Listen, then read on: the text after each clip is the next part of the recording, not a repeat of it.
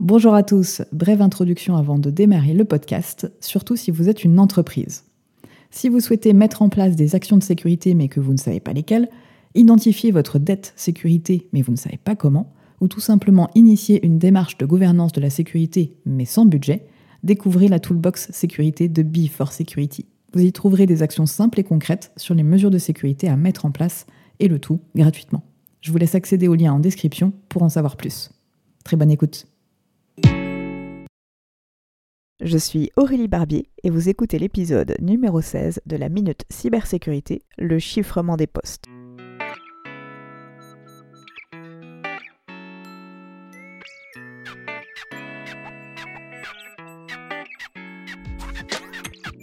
Bienvenue sur la Minute Cybersécurité. Je suis Aurélie Barbier, je suis entrepreneur, experte en cybersécurité, et sur ce podcast, je vous partage toutes les semaines des notions simples de cybersécurité que vous pourrez vous approprier et appliquer tant dans votre vie personnelle que professionnelle. Chiffrer son poste de travail fait partie des bonnes pratiques de sécurité, tout simplement parce que cela permet de limiter l'accès à vos données en cas de vol de votre matériel. Avant de détailler le comment mettre en place cette mesure, petite précision sur la différence entre le chiffrement et le hachage, mais de manière très vulgarisée, je vous rassure. Le chiffrement va consister par des algorithmes définis à ne rendre la donnée accessible qu'aux seules personnes ayant la clé secrète. C'est donc une action que l'on peut qualifier de bilatérale réversible, puisque cela sous-tend que la donnée pourra être déchiffrée par la clé de déchiffrement, la clé secrète. C'est à distinguer du hachage, qui est une action plus unilatérale, irréversible, c'est-à-dire que même en connaissant l'algorithme utilisé et le résultat, il ne sera pas possible de retrouver la donnée initiale. Par exemple, quand vous créez un compte sur un site, votre mot de passe sera haché avant d'être stocké, puisque cette donnée ne doit être connue que de vous. Et lorsque vous rentrez votre mot de passe pour vous connecter, c'est le hash du mot de passe qui est comparé à celui qui est stocké pour valider ou non votre accès. C'est donc pour cela que lorsque vous utilisez la fonctionnalité mot de passe oublié, ce n'est pas votre mot de passe qui vous est renvoyé, mais un accès pour pouvoir définir un nouveau mot de passe. Revenons-en maintenant au chiffrement du poste. C'est une mesure de sécurité assez simple à mettre en œuvre, mais il y a quelques précautions à prendre malgré tout. Tout d'abord, vous avez plusieurs possibilités pour le mettre en place. Nativement, certains systèmes d'exploitation disposent de la fonctionnalité de chiffrement du disque. C'est le cas par exemple pour certaines versions de Windows avec BitLocker ou sur les Mac avec FileVault.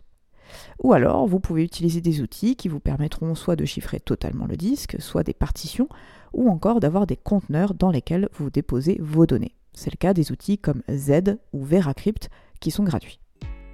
Dans tous les cas, il est essentiel de protéger la clé de chiffrement que vous allez utiliser, puisque c'est celle-ci qui protégera vos données, mais surtout qui vous permettra d'y accéder. Tout comme un mot de passe, cette clé doit donc être gardée secrète. Pour cela, je vous conseille d'utiliser un gestionnaire de mots de passe pour la stocker et vous pouvez réécouter l'épisode numéro 2 sur le sujet pour en savoir plus.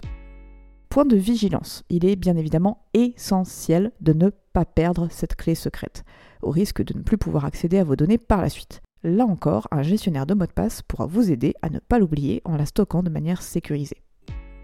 Autre point à considérer, c'est le chiffrement de vos sauvegardes.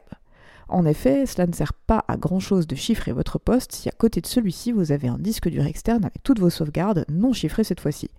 La bonne pratique est donc de chiffrer vos sauvegardes.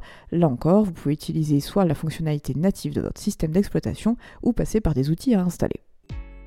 Petit aparté de vocabulaire. Vous l'aurez peut-être remarqué, j'emploie le terme chiffré ou chiffrement, et non pas crypté ou cryptage, qui sont des dérives provenant d'anglicisme mais à proscrire. Et quant au terme chiffrage, lui est utilisé dans le domaine de la comptabilité uniquement. J'espère que le sujet vous aura intéressé. N'hésitez pas à mettre en commentaire vos questions ou les sujets que vous souhaiteriez que j'aborde. Et n'oubliez pas de vous abonner au podcast pour être notifié des épisodes à venir. Je vous retrouve prochainement pour un nouvel épisode de la Minute Cybersécurité sur le principe du moindre privilège et du besoin d'en connaître. A très vite